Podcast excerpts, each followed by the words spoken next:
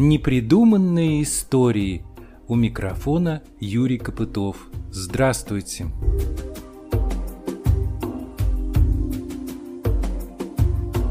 приходом осени я, как и обещал, продолжаю рассказывать мною непридуманные истории. И вот уже открываю второй сезон своих подкастов. Для кого-то выбранные мною истории уже давно известны, и для них я не делаю никаких открытий, но а кто-то услышит их впервые, и это повод о чем-то задуматься. О многом, что я рассказываю, уже писали и говорили до меня – и я не делаю тут никаких открытий, просто эти истории для меня стали тоже привлекательными, и я вписываю в них лишь несколько новых страниц. И кое-что пытаюсь осмыслить по-своему – Помогают мне в этом те, кто лучше меня знает какие-то подробности или как-то причастен к тем или иным событиям. Именно они становятся источником моих новых знаний и впечатлений. Поэтому летом, как только сняли всевозможные ограничения, я отправился в путь туда, где, как я и предполагал, скрыты или находятся те самые источники – это не всегда только ныне живущие люди, иногда это конкретные места, окрестности, сама природа, в окружении которой жили или сегодня обитают герои моих повествований – за полтора месяца я побывал в разных местах Орловщины, съездил в соседнюю Тульскую и Курскую области. Везде я встретил интересных людей, узнал много нового, с любопытством наблюдал за тем, как живут сегодня простые люди в глубинке. Сейчас много говорят о том, что же всех нас, живущих на этом огромном географическом пространстве, должно объединить наше прошлое или вера в светлое будущее, а может быть общие заботы и цели. Наверное, и то, и другое, и третье – это так. И все же нельзя не заметить, что с каждым годом у нас как-то постепенно сошли на нет наши межрегиональные контакты на самом разном уровне – экономическом, общественном, научном, культурном, межличностном. Мы стали меньше интересоваться тем, как там у наших соседей идут дела? Перестали друг к другу ездить в гости по самым различным поводам. Создается впечатление, будто теперь по нашей огромной стране в основном перемещаются только чиновники и бизнесмены, ну и, может быть, студенты из других стран. Многие из них передвигаются в основном на личном или служебном, корпоративном, как принято теперь говорить, транспорте – Поэтому в расписаниях движения нашего общедоступного автомобильного, железнодорожного, водного и воздушного транспорта стало гораздо меньше рейсов и разнообразных маршрутов, и расписания эти как-то не ориентированы на запросы путешественников. А уж в период пандемии почти совсем все остановилось, и оказалось, что добраться до какой-нибудь соседней деревни, находящейся на расстоянии в несколько десятков километров, стало просто невозможно. Туда ничего не ходит. Вот и мне этим летом пришлось передвигаться проверенным нашими дедами и отцами способом на велосипеде и на попутках – Каково в 21-то веке, да по-нашему бездорожью? Я заметил, что постепенно кое-где стали зарастать протоптанные и схоженные когда-то предыдущими поколениями пути и тропы. Это следствие того, что исчезают места обитания, когда-то обжитые нашими предками, и это печальная картина. Уж о каких тут можно говорить межрегиональных связях? Они и внутри-то регионов постепенно сходят на нет. И это в центральной полосе России, в ее европейской части. А что же там за Уралом? Там ведь расстояния меряются не десятками и сотнями километров, а тысячами. Вот слышу постоянно о том, как мы стремимся в районы Крайнего Севера, пытаемся покорить и освоить эти суровые для жизни пространства. Зачем? чтобы оставить там новые руины для потомков, у нас ведь под носом не везде еще жизнь как следует налажена, есть еще над чем вокруг потрудиться, восстановить хотя бы уже разрушенное. Это было всего лишь маленькое предисловие к новому циклу программ, который я, как и в прошлом году, начну с рассказа о русском поэте Василии Жуковском. Эта тема, как оказалось, неисчерпаема, и я приглашаю вас отправиться на родину поэта.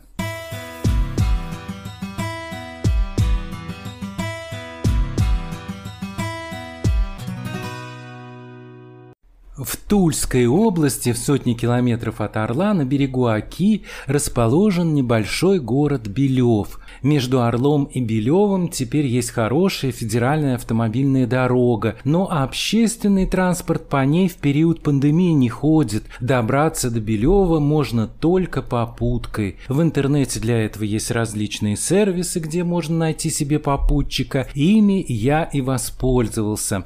Мне надо было одним днем обернуться туда-обратно. Долго искал подходящий вариант, все никак не получалось, и вот на самом излете лета вы выпала такая оказия. Я отправился в Тульскую область, где в трех километрах от Белева находится село Мишинское. Это и есть родина русского поэта Василия Жуковского.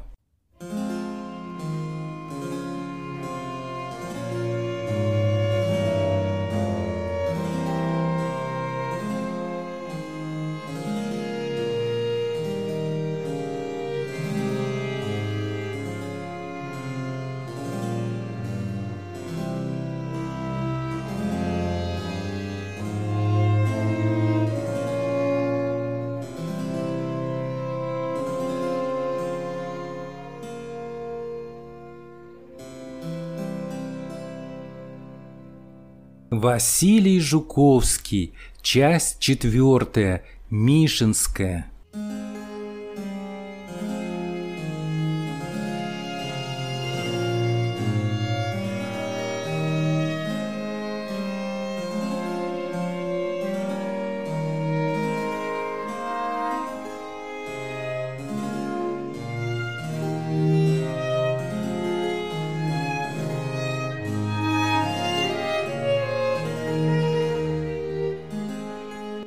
Село Мишинское расположено в юго-западной части Тульской области. Предполагает, что свое название оно получило от имени какого-то человека, которого звали Миша, Михаил. Еще в 15 веке на этих землях располагалось знаменитое удельное Белевское княжество. По этим местам с юга на Москву когда-то пролегал древний Киевский тракт. Шел он через Орел и Тулу. В те времена нередко случались на нем столкновения с крымскими татарами, которые рвались к Москве, и белевские князья вступали с ними в схватку. История Мишинского начинается с конца XVI века и связана с родом бояр Воейковых, а затем дворян Буниных. Основы усадебного строительства заложил здесь Иван Бунин, а продолжил уже его сын Афанасий, и до 1791 года усадьба принадлежала ему. Он был богатым надворным советником, белевским градоначальником и предводителем дворянства Белевского уезда. Афанасий Бунин и есть отец известного поэта Василия Жуковского. При Афанасии Мишинское стало богатым поместьем, типичным дворянским гнездом с огромной усадьбой, церковью, прудами, оранжереями, большим липовым парком. Здесь стоял большой деревянный двухэтажный барский дом и два небольших флигеля. В одном из флигелей жила плененная турчанка Марка Сальха. У нее-то и родился будущий поэт. А в другом флигеле жил бедный киевский дворянин Андрей Жуковский, которого владелец имения Афанасий Бунин попросил усыновить своего незаконно рожденного сына. Так будущий поэт получил фамилию Жуковский и отчество не Афанасьевич, а Андреевич – Семья Буниных всей душой приняла этого мальчика, воспитала его и дала ему образование. Здесь, в Мишинском, прошло счастливое детство будущего поэта. Я уже сказал, что Мишинская находится недалеко от старинного и самобытного города Белева. Вокруг села протекает речка со смешным названием Вырка. Она за селом впадает в Аку. Большая часть усадебных построек имени Буниных располагалась на большом холме. С него открывался великолепный вид на чудесные приокские просторы, на окрестности старинного города Белева, и даже можно было увидеть сверкающие на солнце купола Жабынской пустыни, а по утрам здесь был хорошо слышен колокольный звон знаменитых белевских монастырей. До наших дней от этой бунинской усадьбы почти ничего не сохранилось, кроме тех живописных окрестностей, которыми так восхищался Василий Жуковский. В 60-е годы прошлого века здесь построили сельский клуб, потом его закрыли, а мысль о том, что это по-настоящему уникальное место, вероятно, не покидала земляков поэта. И вот в 2017 году Тульское областное правительство позаботилось о восстановлении бывшего сельского клуба, затем была расчищена и приведена в порядок территория вокруг него, и наконец, два года назад здесь открылся сельский культурно-образовательный центр имени Василия Андреевича Жуковского. А еще раньше на месте, где предположительно располагался флигель, в котором родился поэт, была установлена стелла в виде раскрытой книги. Выражаясь современным языком, теперь сельский дом культуры стал учреждением нового типа. Его немного переформатировали. Я так понимаю, что он выполняет теперь функции и просветительского, и культурного, и мемориального свойства. Поэтому, вероятно, это место становится все более и более притягательным. И не только для любителей русской словесности. Оказывается, многие из нас помнят еще со школы некоторые строки стихотворений Жуковского. Возглавляет сельский культурно-образовательный центр Елена Мартынова. Она когда-то работала преподавателем литературы в Мишинской сельской школе. И в маленьком школьном музее, посвященному творчеству поэта, она проводила экскурсии. А когда сельская школа в Мишинском закрылась, Елена Мартынова не опустила руки и продолжала проявлять заботу о судьбе этих мест. Это дало свои результаты. Теперь есть куда приехать, чтобы поклониться памяти великого русского поэта. Елена Мартынова сопровождает меня по территории бывшей Бунинской усадьбы, показывает мне ее замечательные окрестности, и у меня сразу же возникает вопрос, а можно ли хоть что-то восстановить из бывших построек усадьбы? Так как это территория бывшего парка, который вот там находился, в свое время это же все специально сажали деревья. Там есть место, где был холм, была беседка. Да, вот, вот эта знаменитая да, беседка, да, да, да, в которой он трудился, писал. Да, холм-то этот же сохранился, то есть на этот холм можно вполне поставить беседку. Угу. То есть потом, конечно, хорошо бы было бы хотя бы небольшую часовню восстановить. Домик с ольхи тоже как бы был бы к месту.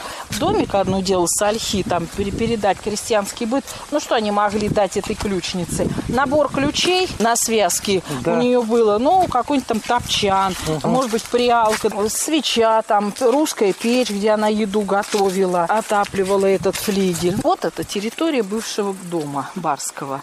Вот, потому ага. что здесь под плитами обнаружен фундамент. И вот представьте, вот этот двухэтажный дом, а вот если мы с вами вот здесь стоим, мы видим жабынь вон впереди, вот сейчас немножко там перед дождем, конечно, сумрачно. И вот там, если вдаль присмотреться, то видно белое строение. Оно, когда солнце, даже купола сверкают его. Да, да, вот да, это вот и есть жабынь. Она отсюда просматривается. Это мы с вами здесь находимся. А если второй этаж, то там вообще Темрянь видна бы была с правой стороны. Место, где жил Василий Левшин. Он автор русской поварни, топографические исследования Тульской области. Пушкин в Онегине пишет Левшина, птенцы. Uh-huh. Вот это uh-huh. тот самый Левшин, uh-huh. который вообще тоже как бы исследовал родной край и вот сделал даже топографические исследования Тульской области. То есть это получается вот то, что под плитами у нас сейчас, Здесь это территория всего дома, да? Да, барского дома. Да. Его, конечно, уже не восстанавливать. Да, восстанавливать его, да его и, наверное, нет смысла. Это вот А, стела. это, да, где место, где родился Жуковский. То есть вот недалеко от дома, от Барского. Потому что здесь вот проходил вот фундамент. Э, Ну, обнаружили мы фундамент. А в стороне, вот там от- недалеко от дома, был построен флигелек. И вот это вот памятник в виде стела, стела, вернее, в виде развернутой книги, она символизирует просто место флигеля, в котором у Сальхи родился Жуковский. То есть вот этот мальчик родился, который в будущем стал известным поэтом. Ну, тоже как бы чисто условное место. Точно ли здесь был флигелек? Ну, не знаю, трудно определить. Если барский дом и прямо рядом флигелек построить, ну, мало ли, кто ее знает. Помещиков нам не понять какие они были. Может быть, чуть в стороне был флигелек. Слушайте, мне здесь нравится. Здесь есть какая-то пейзажность, что ли, красота. Пейзажность здесь есть, да, Да. Вот смотрите, вот видите, вот как раз Жабынь, вот она вообще отсюда хорошо Ага, видна. ага. Вот эти вот сеокские просторы. Там Ака дальше протекает, Ака да? протекает, да, она вот так вот идет. Как раз вот эти вот приовские дальцы, они отсюда и открываются. Представьте вид какой. Один, задумавшись, по рощице летел. Воробушек близехонько на кустике сидел, сидел, на кустике сидел. Воробушек был голоден, но мушку поджидал. Погнался за комариком и вмиг его поймал. И вмиг, и вмиг его поймал.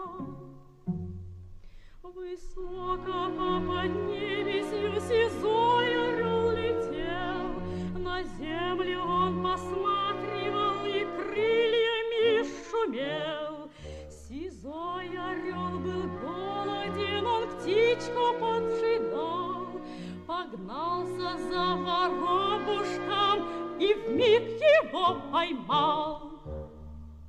Ружьем в руке охотничек по полю проходил, И вот в орла прицелился, пиф-паф и застрелил, пиф-паф, пиф-паф и застрелил. Вот так своеобразно изобразил в стихах круговорот в природе Василий Жуковский. Музыка Антона Аренского, звучал голос Зары де Лухановой. Ну а мы с вами продолжим прогулку по территории бывшей усадьбы, где родился поэт в сопровождении Елены Мартыновой. Как вы считаете, изменилось многое вообще вот в этой э, картине мир с тех пор, как здесь жил Жуковский? Или... Ну, здесь изменилось в каком плане? Ну, природный ландшафт остался практически тем же, за исключением вот прудов. Вот здесь был большой каскад прудов. Но, естественно, немножко деревня изменилась. Того поселка не было. Там все вот это относилось и оранжерея, и эти всякие хозпостройки. Это вот все там находилось. Вот здесь вот как раз вот на холме, вот на этом вот чуть вот подальше от этого дерева в сторонке, здесь был храм. И, соответственно, были церковные постройки. Также было довольно-таки много своих домашних тут построек. Потому что тут и оранжерея была довольно-таки богатая. Представьте, по тем временам абрикосы в деревне выращивали. Лимоны тут Да, лимоны, абрикосы, да, это все выращивалось. Но, естественно, лух вот этот был, но этот лух изменился буквально за последние 30 лет. Я, например, помню его, когда он выкашивался полностью. Здесь не было вообще деревьев. А так вот здесь вот был лух Барский, Фатянская долина, как раз вот на нее косили сено во времена Жуковского. Ведь у него уже есть афорты, когда эти стога сен стоят, да, там вот оно как раз и видно. Но Вырка не стала такой многоводной, ведь он же по Вырке на лодке в Долбино плавал. Это вот и есть русло Ага. Вырки, которое впадает вот там в Аку. Смотрите, какой замечательный бархатный лес. Это Да. хвойный, да? Да, это хвойный лес. С тех времен нет? Нет, лес не с тех времен. Лес это был посажен после войны, даже не совсем после войны. Я нигде про него не читал, когда он был посажен, но э, приходят люди, которые были детьми городских школ, и они вспоминают, как они сажали вот это вот здесь, вот здесь сажали после войны, как вот этот холм усаживали тоже деревьями, то есть вот эти вязы, вот эти клены, вот эти липы, это все послевоенное. А на месте, где сейчас сосны вот эти посаженные, там, оказывается, была свалка Белевского консервного завода. Один из посетителей приехал. Вот он говорил, когда ему было 6 лет, он вычислил, что это был 59 год. Они приезжали и сажали сажали вот этот лес.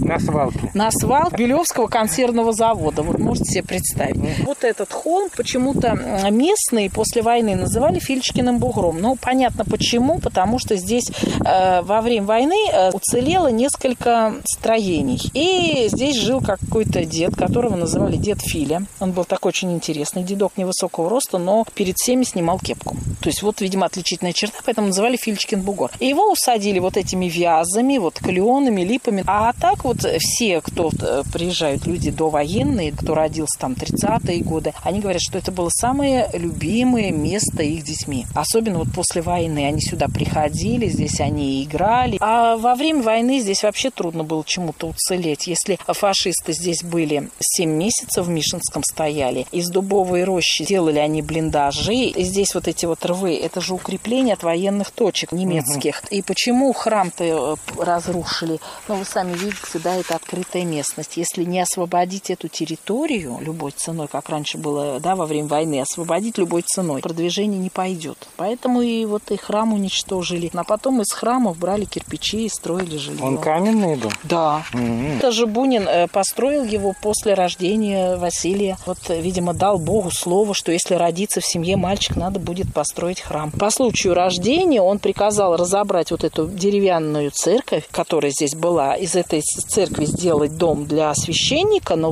где вот усыпальница, где кладбище у них было, а здесь построить белую каменную в два предела церковь. Вот Да, мы по стоим случаю. на определенной площадке, такая она немножко Ну, это даже... смотровая площадка, просто она здесь была благоустроена еще в 80-е годы, потому что впервые о Жуковском вспомнили в 80-е годы. Вообще в начале 80-х годов, когда вот разрешили в 200-летие, когда объявил ЮНЕСКО год Жуковского, ну, стыдно было, наверное, совестно не сделать здесь что-то. И вот здесь вот э, сделали все очень быстро и сделали вот эту вот смотровую площадку, э, на которой мы стоим, чтобы вот с нее как раз и открывались виды. Вот на Васьковскую гору, где Васька разбойника, проезжавший обозы останавливал. Сейчас вот даже идея такая была поставить здесь бинокли такие вот большие, чтобы все это окрестности поближе рассматривать. Ну, вообще действительно есть что смотреть, а сейчас вот даже чувствуете воздух Да, вот э, да. совсем другой, то есть вот перед дождем вот воздух здесь вообще. А вот летом, например, когда сот цветет, запах, потом вот липы цвели, да, это то есть аромат вот такой. Еще я хочу сказать, это место вот как вот наверное, будет сравнить немножко, я просто свое мнение. Вот есть у нас Оптина пустынь и Шамардина, два монастыря.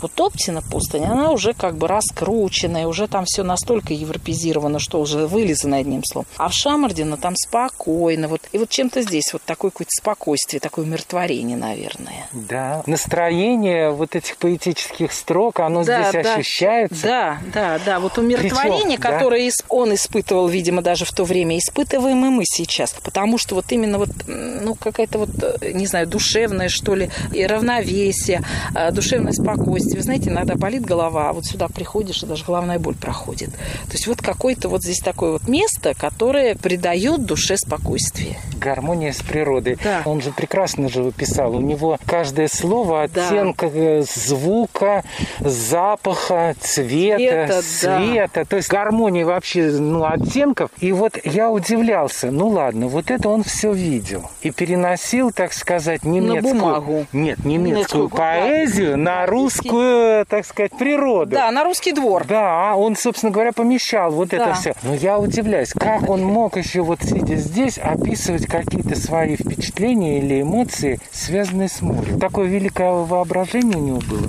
Скорее всего. А потом, знаете, ведь он же наполовину турок. Может быть, что-то и у него это подсознательно. Ну да. Ведь Черное море. Генетически. Да, на генетическом это вполне возможно. Кровь-то у него смешение крови-то интересное. Оно же тоже никуда от этого не денешься. Я вот некоторые строки так вот иногда читаю и думаю, вот как человек мог передать такие вообще тонкие ощущения, сейчас так не пишут. Да. Его произведение читается очень современно. Да, да.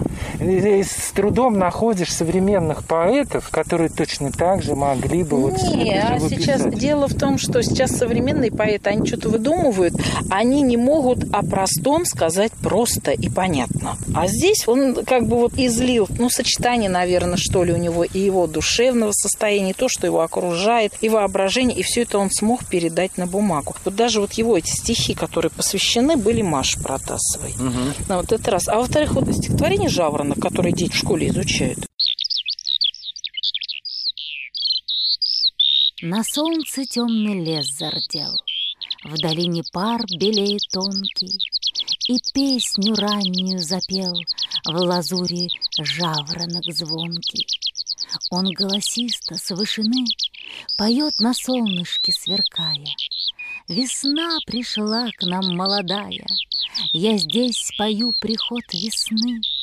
Здесь так легко мне, так радушно, так беспредельно, так воздушно.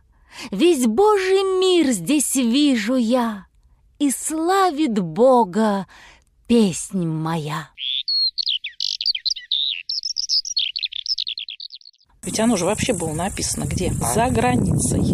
Когда у него родились собственные дети. А он написал вот об этом месте. Вот ты вот читаешь стихотворение «На солнце темный лес зардел». В долине пар белеет тонкий. Вот утром, это сейчас нет, а утром сейчас, когда уже начнется вот это вот дисбаланс, да, утром эти прохладно, а днем тепло. Вот здесь туман в три яруса. Да, потому что там низина, Да, конечно. на со... пар белеет тонкий. И жаворонок, особенно в апреле. Здесь знаете, какие трели жаворонки устраивают?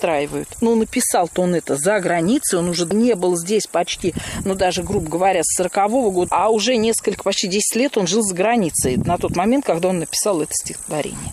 Он же у Альпийских гор написал «Небеса и воды ясны», а написал о Мишинском пруде. Он посмотрел на эти Альпийские горы, там вот это вот озера, все, а вспомнил Мишинский пруд. В чем-то он видел свое родное. Я так полагаю, что тоже временами ему было скучно и грустно, и, И он он в чем-то родину. там вот именно Да. видел что-то похожее и вспоминал родину. Он же мечтал в Белеве-то поселиться. Белева мирный житель, да? То есть, видимо, его это питало, его это кормило, как бы его душевно, я имею в виду, создавало ему. Потом человек романтической души, и судьба у него такая. Ведь не каждому так повезло родиться от пленной турчанки, которая на правах практически крепостной жила-то. И вот добиться этого, ну, не знаю. И при этом обратите внимание, сколько был достоинства, Да. смелости.